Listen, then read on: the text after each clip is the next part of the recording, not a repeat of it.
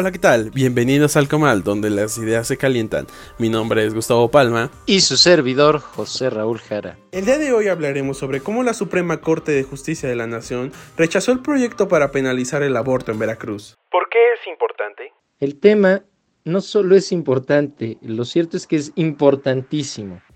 En primera instancia y de manera general tiene que ver con la forma en que una sociedad asume su postura frente a la vida y la gestación de la misma cosa que durante mucho tiempo va a seguir despertando eh, puntos a favor y en contra de que esta práctica como es el aborto se legalice en toda una sociedad o en un país.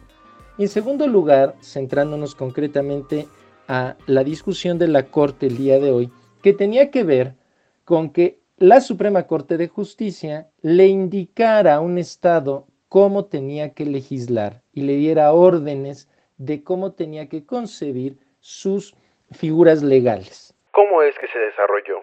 La discusión que se llevó a cabo el día de hoy en la Suprema Corte de Justicia de la Nación es el fin de un proceso de cuatro años, iniciando en 2016 cuando se declaró la alerta de violencia de género en el estado de Veracruz cuando se le negó a 400 niñas el aborto por violación.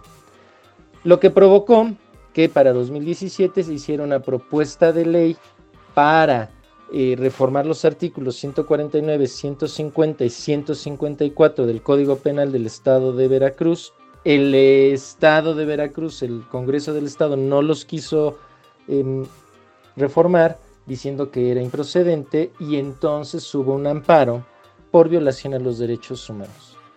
En el 2019 la Suprema Corte de Justicia atrajo la solicitud eh, por posible omisión legislativa y entonces ahí es cuando la Suprema Corte puede exigirle al Estado que legisle y el 20 de julio pasado se dijo que el día de hoy iba a ser la discusión de este tema ah, que estuvo a cargo del ministro Juan Luis González Alcántara Carranca.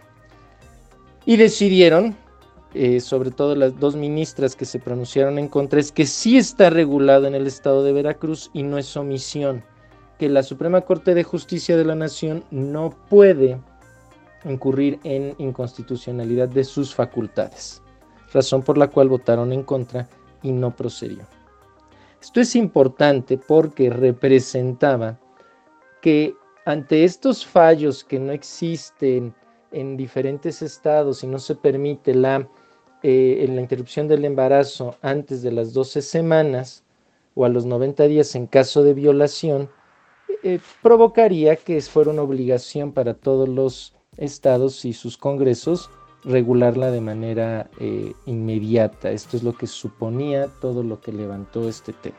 ¿Qué consecuencias tiene a presente y a futuro? La discusión sobre la despenalización de la interrupción del embarazo en el país no va a tener una solución en el corto, mediano y largo plazo debemos de acostumbrarnos a estar viviendo con esta situación y la discusión de las diferentes posturas. Debido a que existen otra serie de agravantes y situaciones ajenas a la interrupción del embarazo o al aborto, que deben también de estar dentro de las soluciones que debemos de dar. Tal es el caso de la violencia de género. Gran parte de que se exija la despenalización del aborto viene por la cantidad de violaciones que se dan en el país. Y puede atenderse mediante un aborto, pero esto supone también una serie de posibles daños colaterales como son las cuestiones psicológicas en las mujeres o la exigencia de que dado que es un caso eh, que se da sin el consentimiento de la mujer, tenga que ser gratuita y hasta la administración del mismo se vería afectada por la cantidad de recursos necesarios. ¿Qué deberíamos considerar? Dado que es un tema tan complicado que, como dije al principio, implica la visión y la percepción de la esencia misma de la vida por parte de una sociedad, se deben de tomar en cuenta una gran cantidad de situaciones que son antecedentes y consecuencias del hecho de la interrupción del embarazo. Por lo tanto, las posturas que se tomen deben siempre estar abiertas al diálogo para atender otra serie de situaciones que se presenten y se deriven de esto.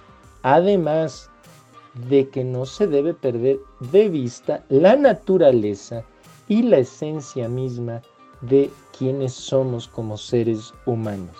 En base a eso se podrán construir discusiones de mucho mayor nivel que no dependan únicamente de la reforma a una ley. Y se pueda además vivir en paz y construir una sociedad mucho más digna y segura, tanto para las mujeres como para los niños.